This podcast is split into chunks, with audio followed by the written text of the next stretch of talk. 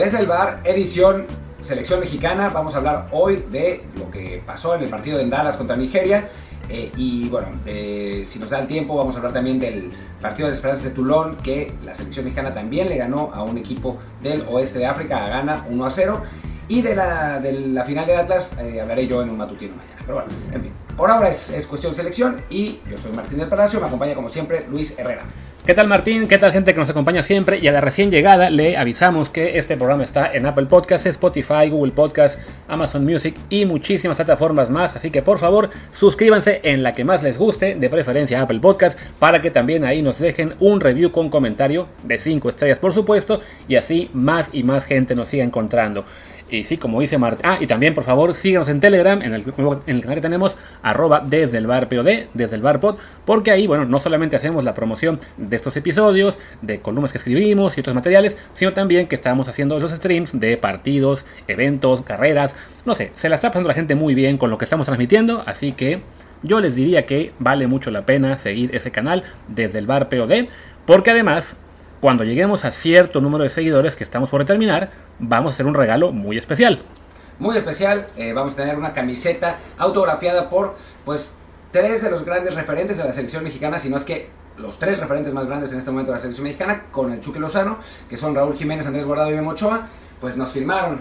En realidad dos camisetas, pues nomás vamos a regalar una esta vez. Eh, y, bueno, ya, ya les daremos la dinámica en su momento. Pero por lo pronto, Suscríbanse al canal de Telegram de Desde el Bar POD, Desde el Bar Pod. Ahí pasamos el partido de las Esperanzas de Tulón, ahí pasamos la Fórmula 1, ahí publicamos nuestras columnas, hacemos estas dinámicas y bueno, se, se pone divertido. Y si se preguntan, ¿pero por qué dice Martín lo que dijo, lo que dijo ya Luis? Pues porque Martín estaba ahí te tuiteando y no escuchó absolutamente nada de lo que dije. Así que se le borró el cassette. Solo cuando me dio la palabra Luis. Pero bueno, Perdonen. y bueno. Es, para que les quede aún más claro. Exactamente. Más claro. Y bueno, como dijo Martín, hoy hablaremos de únicamente de selección mexicana, quizá también de la juvenil. Del Atlas no. Y para los fans del Atlas, efectivamente es porque odiamos a su equipo y estamos tan ardidos de que ganó el campeonato que solamente le queremos dar un matutino.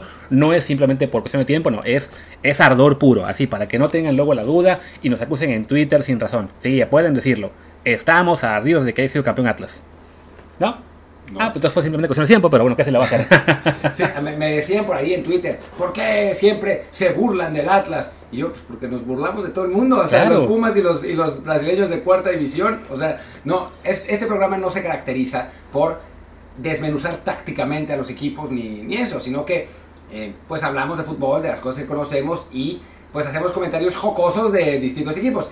El matutino de mañana del Atlas va a ser pues esencialmente un elogio constante de principio a fin, así que aficionados atlistas, espérenlo con ansias y si no le van a Atlas, pues escúchenlo también porque va a haber cosas interesantes que no solamente van a tener que ver con el Atlas, sino con su maldita manía de echarle la culpa a los árbitros a todo, aunque hayan tenido razón. Pero bueno, en fin. Así es. Ahora sí, vamos a la selección. Victoria 2 a 1 en este primer amistoso de la gira de verano, la que ya consideramos pues la última oportunidad de la gran mayoría de jugadores de esta lista para ganarse el lugar en, en Qatar. Fuera de Charito, por lo que ya hablamos el sábado y otros días, creo que no hay nadie más de los que están fuera, y bueno, y los lesionados evidentemente, que tenga chance de colarse. O sea, de estos 38, más los 3 que están lesionados, que son Funes Mori, eh, Chucky y Charlie Rodríguez, más Chicharito, que es un caso especial. De ahí sale la lista Qatar. Nadie se va a colar, salvo que tenga un torneo espectacular en el apertura y, sea un prospecto 18-19 años, delantero, algo así, ¿no? Fuera de eso, lo siento Aldo Rocha, lo siento Alan Mozo, lo siento Jeremy Márquez, Omar Campos, Luis Fuentes, Fuentes eh, y quien ustedes quieran, Julio Furch, bueno, él quizá por ser actualizado delantero, pero no hay más chance para otros. Y después también, digo, para, para los que tiran loas a Ragorri con, con alegría y jolgorio, también se pasa, ¿no? O sea, quieren que Omar Campos vaya a la selección, no sé qué, pero no lo prestan para ir a Tulón. Y no prestan a, tampoco a Jordan Carrillo para ir a Tulón. Entonces, pues así como, ¿no? O sea, de pronto una selección de Tulón con Carrillo y Omar Campos, que la rompan los dos, pues el Tata podría decir, ah, bueno, pues jugaron bien con selección nacional, pero si nos dejan ir, entonces ¿cuál es el punto? Así es. No están ni siquiera tampoco en la preolímpico, el mundial, nada, ¿verdad? Pues así, ¿qué se le va a hacer? Y mira que siendo una, un verano en el cual entre lista mayor, Tulón y premundial preolímpico, hablamos de 80 jugadores vestidos de zarape negro con rosa, y que los Santos Laguna pues brillen por su ausencia, ¿qué se le va a hacer, no? Por suerte, la selección que jugó contra Nigeria no jugó con el zarape, jugó con la camiseta blanca, entonces pues nos pudieron dar camisetas y, que, venían al caso con el partido y las firmaron y todo eso. Pero bueno, en fin, el caso es que eh, hablemos del partido. Luis no lo vio porque se fue de pedo, esa es la realidad.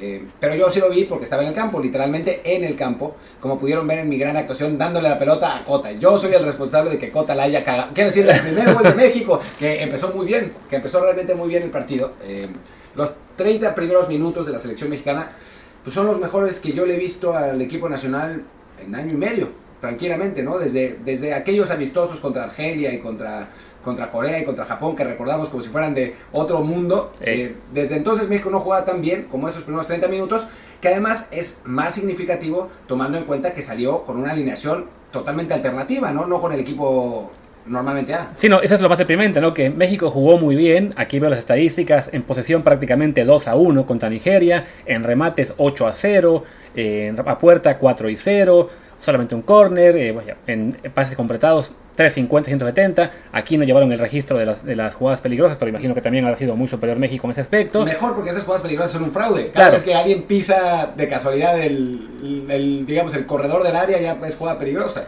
Desafortunadamente, como señala Martín, pues sí, era un 11 más, más alternativo, de los cuales, si repiten que será 4 en el Mundial como titulares, ya es mucho, ¿no? Hablamos de Montes, de Guardado, de Gallardo y por ahí que se acabara, que se acabara colando al titular un Eric Aguirre o el propio Luis Romo si otra vez estuviera jugando muy bien, que lo dudo. Pero bueno, sí fue este 11 anterior que bueno, lo recordamos rápido, es Cota, Eric Aguirre, Montes, Moreno, Gallardo, Romo, Guardado, Beltrán, Pizarro, Alvarado y Santi Jiménez.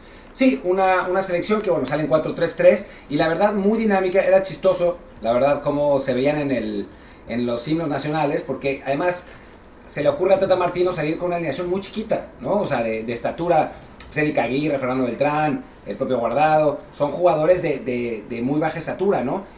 Ellos y Montes, ¿no? Que era una garrocha ahí al lado de, todos los demás.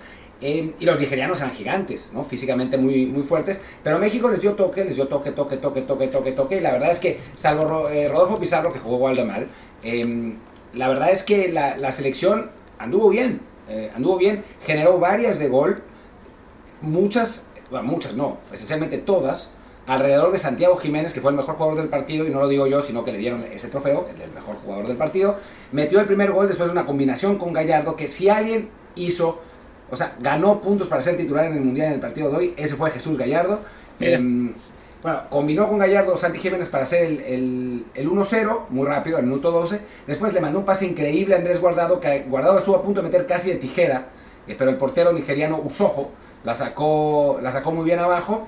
Y después el propio Santi Jiménez tiene una clara en el área que le pega mal y la, y ¿no? Pero son las tres más claras del partido, más después el segundo gol, que también tiene que ver ahí Santi Jiménez, pues alrededor del delantero de Cruz Azul que aprovechó un montón su oportunidad, ¿no? Realmente está, digo, en, los Power Rankings que hice de la selección mexicana lo puse como en lugar 34, o sea, puse lejos, ¿no? De, de, de los 26.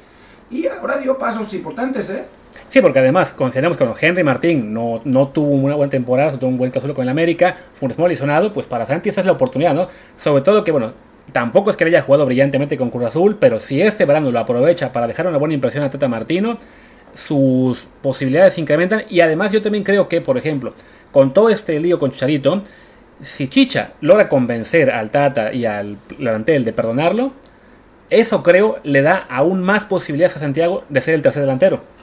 Claro, porque no se va a necesitar urgentemente otro delantero, ¿no? Que, pueda rendir de inmediato. O sea, se, puede, se le puede llevar como para adquirir experiencia, para, para en momentos puntuales, cosas así, ¿no? Y el segundo delantero va a ser claramente Chicha. O sea, sí, porque ahora mismo el segundo delantero es una pelea ahí medio rara entre Funes Mori y Henry Martín, en la cual no te fías de ninguno de los dos, así que llevas a ambos. Es posible, es posible, ¿no? Porque además no tenemos a nadie más que pueda jugar realmente esa posición, ¿no? Alexis Vega, pero pues no es un 9 natural.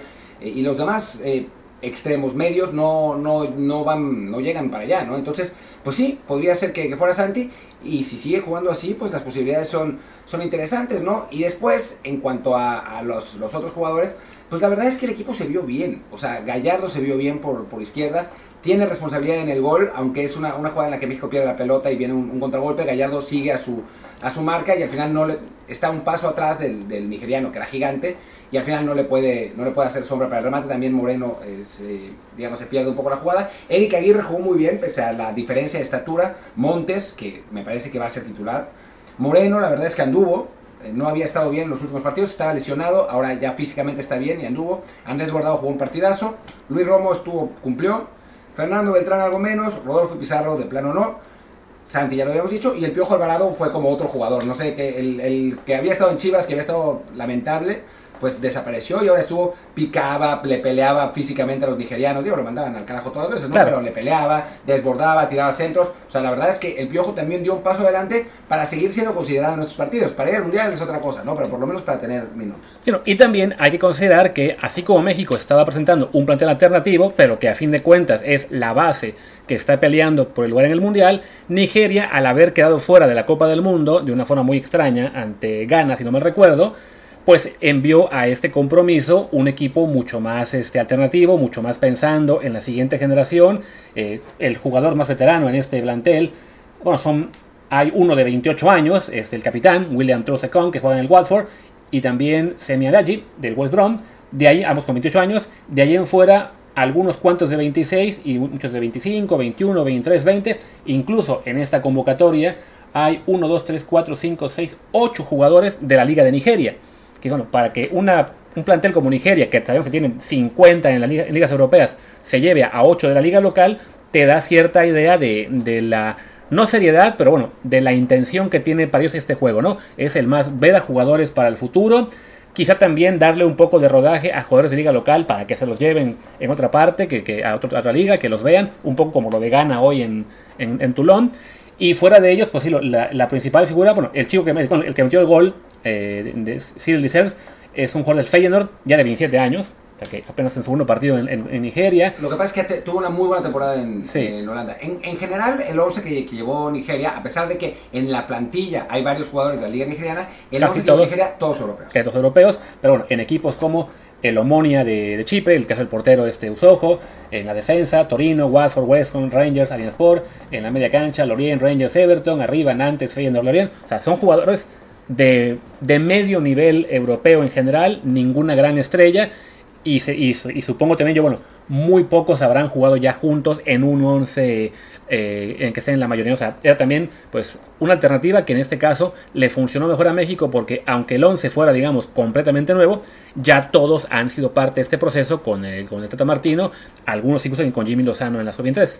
Sí, eh, la verdad es que la verdad es que sí, y la, y la verdad es que Digo, a mí me saca un poco de onda también lo que decían a veces los, los aficionados mexicanos en, durante el partido, que, o sea, yo publiqué, México jugó unos muy buenos 35 minutos. Sí, pero el rival era malísimo. Y es como, güey, primero, estudia, ¿no? O sea, fíjate que el rival no era malísimo. Y segundo, ¿cuál es el pinche punto? También cuando, o sea, cuando jugamos contra El Salvador, no es que el rival fuera un, estuviera formado por cracks mundiales, ¿no? Era El Salvador. Y aún así no estábamos jugando bien. Jugar bien es meritorio prácticamente contra quien sea. Y después si veías físicamente a los nigerianos, o sea, técnicamente quizás no estaban al nivel de nosotros, porque es difícil que haya un equipo africano que esté al nivel técnicamente de los nuestros, ¿no? Eh, y no tenían a ningún JJ Okocha, ¿no? O sea, no, no, era, no era algo así. Pero al mismo tiempo es un equipo que tiene esas características y siempre nos cuestan, ¿no? Lo físico, muy altos, muy físicos, verticales, chocan. Hubo una jugada en la que el central, el 6, a ver, fíjate, muéstrame cuál es ¿El número 6? Sí, Semi Ajayi, el del West Brom. Ajá. Que era un monstruo, o sea, no, no, en, no en mal sentido, sino medía como. A ver si lo tienes ahí, porque lo de la estatura es ridículo. A ver si, si está por ahí. 1,93. 1,93 dice 83 kilos, pero no pesa 83 kilos. No, o sea, un calabrazo. Gigante, sí. Le, le, hizo una carga al pobre Santi Jiménez y lo mandó a los anuncios, ¿no? Y Santi tampoco está tan chiquito. Claro, no. Imagínate que sale con Marcelo Flores. Ahí sí nos lo, nos lo, mata el pobre, ¿no? Yo creo que por eso no lo pusieron a calentar a Marcelo. Sí. Pero, pero bueno, el caso es que contra un equipo de ese tipo, la verdad es que los primeros 30 minutos de México fueron muy buenos. Y después, yo lo platicaba con, con Héctor Moreno, me dice, me, reconoció que el equipo había acusado un poco el cansancio de, haber llegado después de la temporada, ¿no? O sea, que ya los de adelante ya no regresaban a, tanto a, ofrecerse para, para, buscar balones, a los de atrás les costaba más la, parte física. Y bueno, Nigeria equilibró sin ser nunca superior. O sea, porque esa es, es, la realidad, ¿no? O sea, Nigeria nunca fue mejor que México. Incluso cuando cae el gol, cae en una jugada, pues esencialmente fortuita, ¿no? Y que nos hace apreciar más a Guillermo Ochoa. Claro. Eh, Ah, no, pensé, que ibas a seguir con el comentario. No, no, sigue, sigue. Te, te, di entrada porque el gol seguramente lo viste, entonces. ¿Tampoco viste el gol? No vi nada de partido. bueno, el gol, el gol, ya que Luis no vio nada y está de entrevistador hoy, el gol fue una. Un, por, la, por la banda izquierda se metió Alex Iwobi, que si lo recordamos, un jugador que está en el Arsenal, eh, ahora está en el Everton. Eh, tiró un centro pasado y apareció para rematar de cabeza de Sers, el del, el del Feyenoord, pero el remate iba al cuerpo al cuerpo de, Rodolfo Cota. Y son las típicas que Memo Ochoa saca sin mayor problema y que dicen, no, pero es que siempre va al cuerpo, pinche cadera, es así, es así la saca. Pero Cota está mal parado, trata de rechazar el balón, pero no puede y se le cuela. ¿no? Y ahí, ahí cae el gol del empate. Y con eso Rodolfo Cota sí deja un enorme hueco en la carrera para que lo tome Acevedo. La, oportunidad la aprovecha Acevedo. Claro, sí, que Acevedo en este momento, con eso de que es una lista larga, también eh, uno puede notar lo que son los números que viste cada jugador, también para ver un poco su standing en, el grupo. O sea, cuando ves que un Luis Romo es el número 7, esté quien esté, sabes que él está fijo en la lista, ese ya es, o sea, es, una prueba de que va a ir sí o sí. Pizarro, que muchas veces usaba el 10, ahora le dan el 20, es como, no, tú ya no estás tan seguro, lo siento mucho. Y en el caso de los porteros, tienes a un Cota que juega con el número 12, que te recuerda, ok, él todavía está ahí en, la jerarquía por delante de un Acevedo, al cual le dan el 26, así como número que es el que sobra. Imprímele un número con eso, ¿no? Entonces, sí, ese tipo de detallitos te indican cómo está el, ranking de, los jugadores. Y sí, ahí Cota desperdicia un poco la oportunidad. Acevedo supongo tendrá quizá alguna de jugar en, ¿qué fue? Contra Uruguay o, no, en, Nations, League, por ahí. O sea, el plan de, Tata, por lo que sé, es contra Uruguay juega Memo, contra Ecuador juega Talavera y Acevedo juega en eso. Con Surinam. Con Surinam. Así que le toca, le toca la. Bueno, después creo que Jamaica. Se va a aburrir, ¿no? Y o sea, tal vez Cota juega otra vez contra Jamaica para darle chance de nuevo. Algo así. Y ya después viene el descanso, en teoría, hasta septiembre. Sí. Salvo que si meten un partido más. No, no, parece que no, que no va a ser. Le van a dar eh, descanso a los jugadores también porque la Liga Mexicana arranca antes. En julio. Para poder terminar el 1 de noviembre y así, así tengan tiempo. Por otro lado, Luis, tu análisis de los números, insinúas que Marcelo Flores va a terminar banqueando a Raúl Jiménez y dejándolo fuera del Mundial? No, es, no el caso de Marcelo Flores que le dieron el número 9 me recuerda un poco lo de Diego Laines en una de las fechas FIFA recientes, en que en un partido jugó con el número 5. Fue el que sobró, se lo dieron, pues así fue para Marcelo, que no había 9, pues, eh, mejor para México, pues venga, el 9 para Marcelo, lo que caiga. ¿E insinúas que el nuevo número de Diego Laines es el 11 ya? Esta vez fue, yo creo más bien es que pues no está... Ah, no, porque el 11, yo, quiero ser el 11, yo quiero ser el 22, ¿no? Sí. El 11, ¿quién se dan por lo general? Nadie. ¿No es a Antuna quizá? No, Antuna es el 7. No, ese es Romo. Ah, no, Antuna es, otro, pero no es el 11, es como el 9 o uno así. Pues no, el 11. Me suena que es el que sobra, básicamente, porque sí, este... Sí, o tal vez Lainez tenga el 11, o sea... Puede ser, pero, pero Lainez últimamente también ha sido, como el caso de Marcelo, un jugador que va flotando de un número a otro. Entonces, en, su caso es, va a ir, aún no saben con qué número, no saben con qué, cómo acomodarlo, pero bueno, al que caiga. Dan un número corto para que se vea que es parte del grupo principal. Creo que Lainez había estado usando el 14 que ahora trae Guti, ¿Y qué otro? ¿Algún otro número por ahí? Por ejemplo, en la última fecha FIFA le dieron también el 11 a Laine, ¿sí? Es un número Ah, mira. Y, en, y ante Honduras, supongo que ha sido el mismo. Sí, también el 11. Ah, no, bueno, entonces, claramente es el 11. Entonces fue, fue en la fecha FIFA previa que había usado el 5. Tío, Antuna fue el 10 en esa fecha. Entonces ya uno piensa, algo está. Algo no está funcionando bien con el número 10 de México, que no se lo queda a nadie. Eh, si quién era el 10? Es que fue por un tiempo Laines, hace ya como año 2, Pizarro también se lo habían dado. O sea, no hay un 10 fijo, ¿no? de, años que tuvimos a primero a Cuauhtémoc Blanco y luego Giovanni Dos Santos, pues desde que se acabaron ellos, no ha habido un dominador de ese número. Sí, mira, es, es interesante y no tenemos ningún jugador que, que cumpla con las características de ese número, ¿no? O sea, si Marcelo termina explotando como nos gustaría, pues será él. Se lo va a quedar por un largo rato, ojalá. Ojalá, será, por, lo pronto, si Córdoba hubiera sido lo que tendría que haber sido. También. Pero ahora Córdoba, ¿qué número traía? Córdoba en esta lista ni está, ¿no? ¿O sí? Sí, no, está, no está en, en, ese partido con los suplentes, pero yo lo Ah, sí, el 8, le dieron el, número 8. También otra muestra de, ok, él es parte del grupo de más tiempo, vamos a dar un número corto, ¿no? Pero el 8, pero el 8 lo tiene alguien más, ¿no? Normalmente. El 8, en las, en las semanas, como que las últimas, había sido contra... Charlie Rodríguez, Charlie, sí. ese es un número de fijo, ¿no? Eh, pinta, pinta mal para Córdoba, ¿eh? Sí. Que le hayan dado un, número... Un número sobrante. Y después, ¿quién ¿qué número traía Alexis?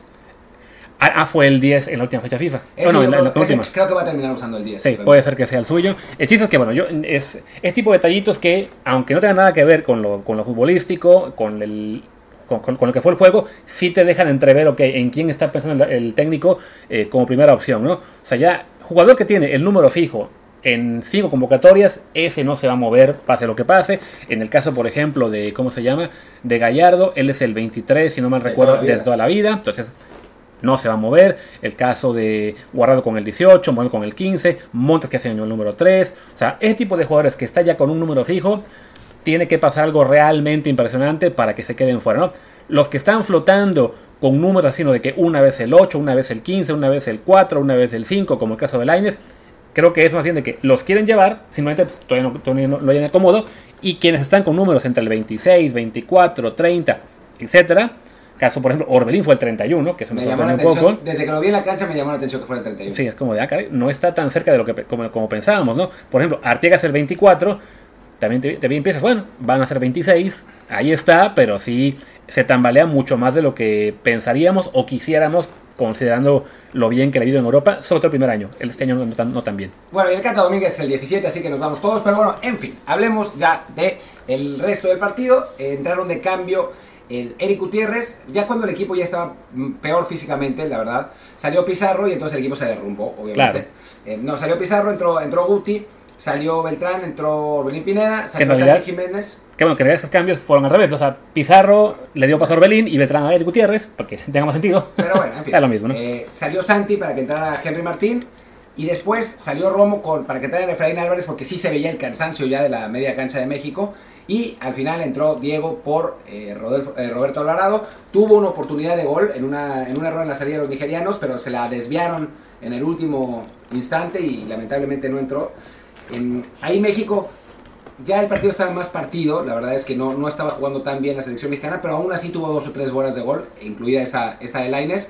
Y en general, fue un, mejor partido de la selección mexicana, ganó con, justicia 2 a 1, quizás por ahí tendría que haberse llevado un golecito más en el primer tiempo para, para que la cosa estuviera más tranquila, y es un buen triunfo, es una buena victoria para empezar esta serie de partidos amistosos que, bueno, y oficiales, ¿no? Se van a jugar cinco partidos entre amistosos y oficiales, y bueno, es un, es un paso importante para la selección mexicana para, para, arrancar esta gira veraniega que ojalá se consolide en el partido más complicado que tendrán, que es el que sigue, que es contra Uruguay, y ahí jugarán otros futbolistas. ¿no? Sí, lo que ese partido va a ser el día, bueno, para mí es el 3, en realidad es el día 2 de junio, en la noche mexicana, a las 9, o sea que es que el próximo jueves, si no me equivoco, jueves a las 9 de la noche, México-Uruguay.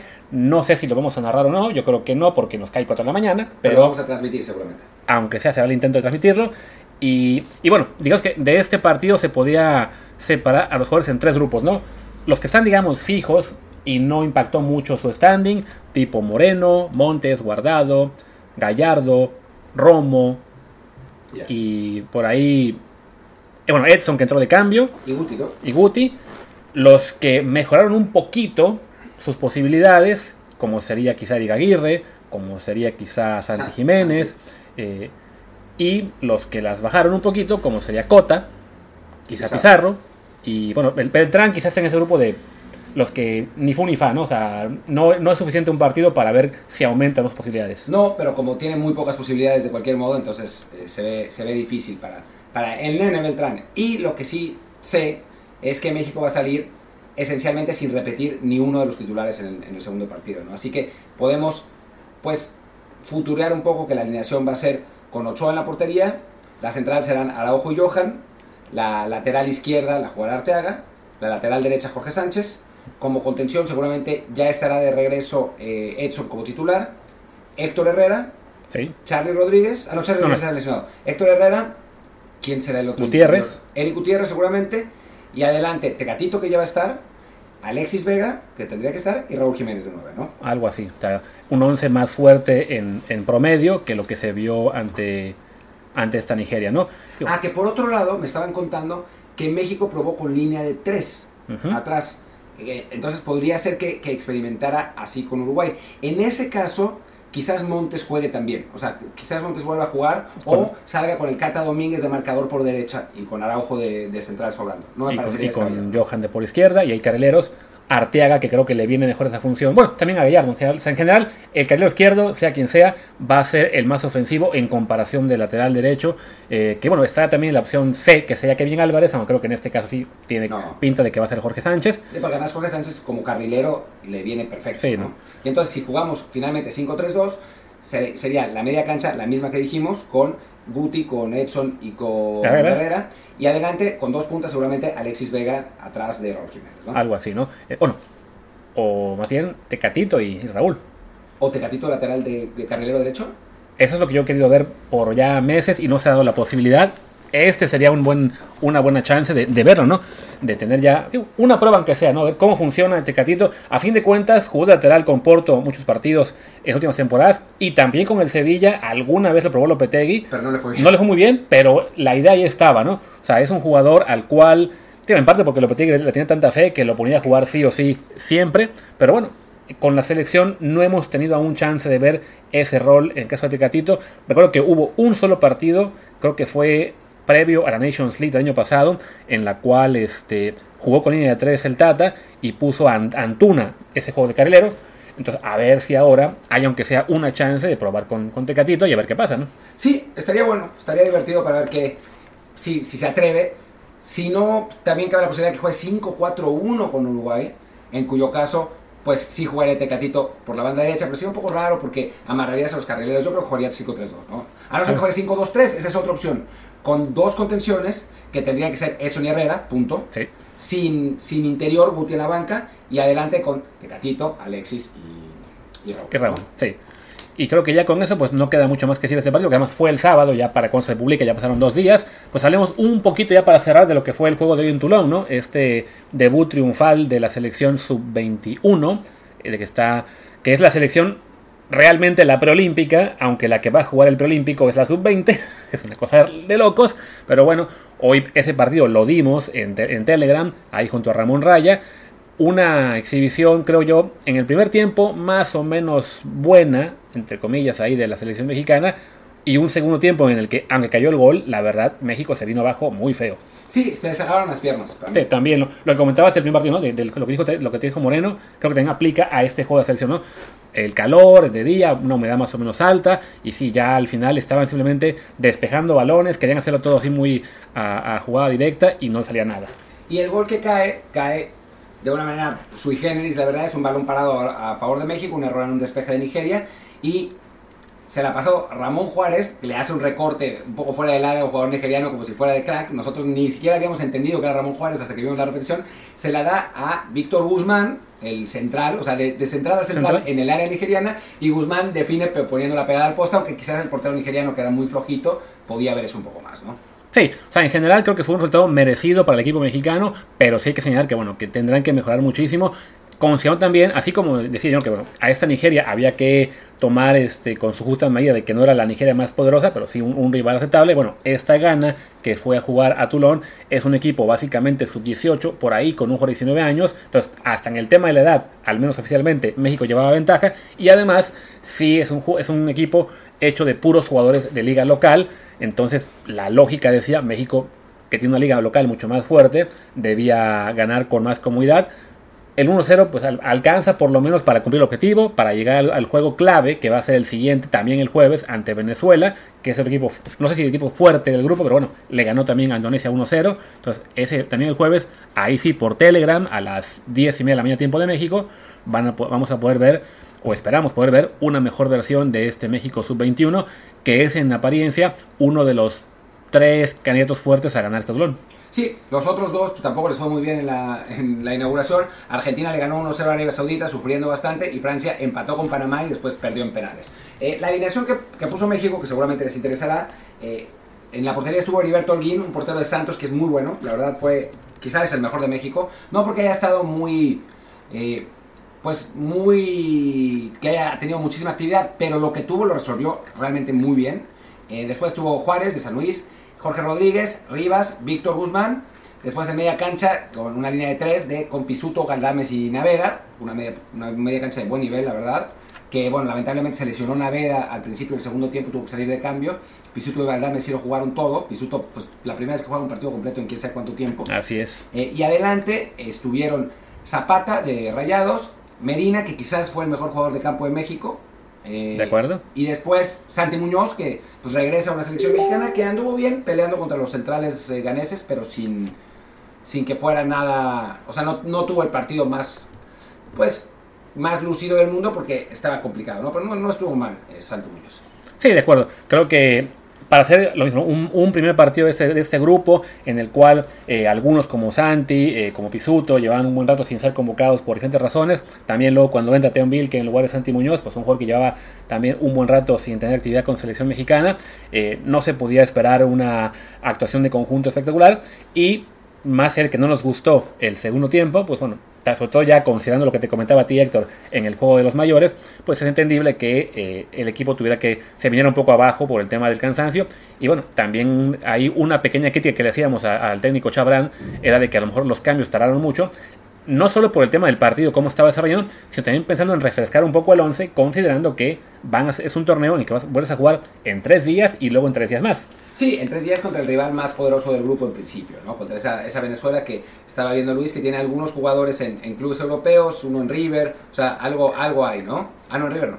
En solo en Europa. No, la, que veía antes es la Colombia, aunque ah. también es un equipo que puede ahí dar alguna lata, aunque es una Colombia también un poco más joven de, de, que el equipo mexicano. Venezuela tiene a un par en, en, Portugal, uno en Bélgica, tres en España, o sea, uno en, eh, ¿quién más me falta? Un agente libre que no sé dónde estaba antes, uno en Uruguay. O sea, sí es, es, un equipo que, al menos por edad y por lo que se alcanzó a ver un poquito del foco de Indonesia, nos puede dar un poquito de lata, ¿no? Sí, no. Estaba, estaba abriendo la gente libre para ver dónde había estado. No, pues es un equipo venezolano, quién sabe por qué.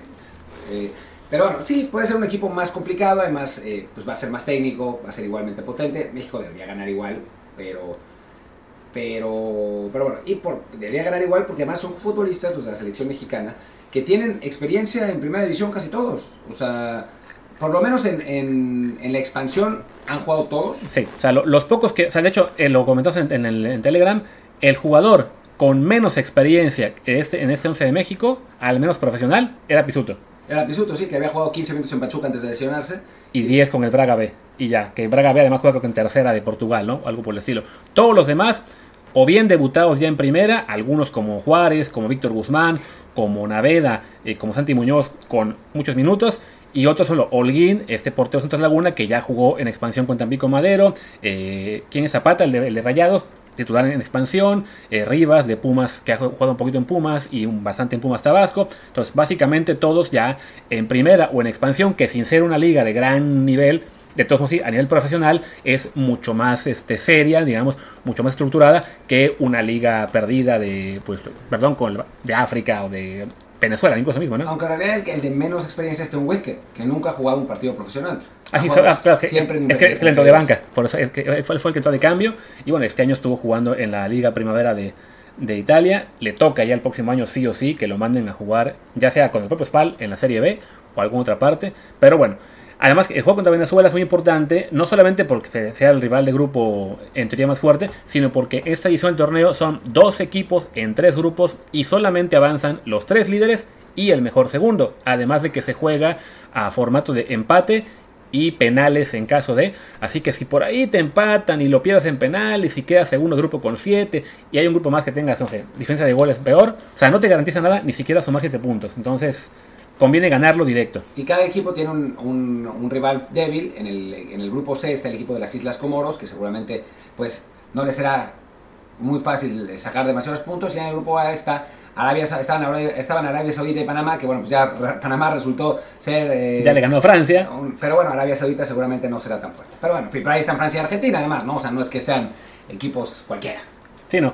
Lo que veo, ah, es que bueno, además el, no hay, no, no hay una siembra ya fija de grupo, por lo que veo, sino de que las semis dependen un poco de tabla general de los 12, ¿no? O sea que te puede tocar en la siguiente fase Argentina o te puede tocar Colombia, o sea, no hay, no hay forma de jugar de que, a ver qué me conviene más, ser primero o ser segundo, ¿no? Pero si bien, viendo las plantillas de todos los equipos, la verdad es que la de Argentina es en principio la que puede ser considerada la, la de más no puede eh, ser, fuerza, pero ojo, también son jugadores más jóvenes. Pero no puede ser. Ya está arreglado esto. ¿Por? Está completamente arreglado. Porque el hijo del presidente de la FIFA está jugando con Argentina. Es una vergüenza. Ya. Entonces sí, está aquí Gino Infantino. Gino Infantino. Que además eh, lo, debe conocer. Hay que preguntarle a, este, a Martínez Dupuy qué tal es, porque sí, juega en central. 19 años, qué chistoso que está acá, el número 8 de Argentina. Bueno, y, tienen, tienen este, este cuate que se llama Matías Zulé, que es, es, bastante famoso, que juega en la, en la Juve, en, el, equipo sub de la Juve, que bueno, lo, cuando lo transfirieron hubo muchísimo eh, movimiento, y está nada más y nada menos que el Messi mexicano, Luca Romero, que ahora está en la Lazio, es, uno de los jugadores de, de, de esta selección sub-21 argentina, jugó contra Arabia Saudita. Ahora te digo, buena pregunta, solo que aquí encontrar estos reportes de partidos es un poco complicado. No está tan difícil. Fue en el último minuto, ¿eh? Y sí jugó. O sea que está, titular. Entonces, bueno. Digo, es la, ventaja para México en este torneo es de que, al menos en, en cuestión de posibilidad de ganarlo o no, es que Argentina manda un equipo que es básicamente sub-19, el equipo de Colombia también, el de Francia es sub-20, pero pues ya perdieron contra Panamá, eh, aunque sea por penales. Eh, ¿Y quién más está entre los fuertes? Eh, pues eso, ¿no? Sí, o sea, el, equipo de Argelia, quizá, que con los, africanos uno nunca sabe, es un equipo sub-21. En, equipos franceses, ¿no? Sí, y además hay uno de 22. Entonces, básicamente, por edad se tiene ventaja sobre Argentina y Colombia. Por resultado ya que ya se les dio, Francia puede quedar eliminada antes de llegar a semifinales. Argelia es por ahí ese equipo al cual por desconocimiento y porque la edad junto a México es el equipo más veterano, son, son los equipos a seguir, pero bueno, es, está la posibilidad de exigir a este México que le, que le vaya bien. Y pues ya está. Muchísimas gracias por acompañarnos. Mañana hablaremos de Liga MX y bueno, pues vamos a tener más episodios porque vienen más partidos en, en este momento, ya hay algo de mercado, en fin, ya, ya estaremos por aquí. Yo soy Martín del Palacio y mi Twitter es arroba martindelp.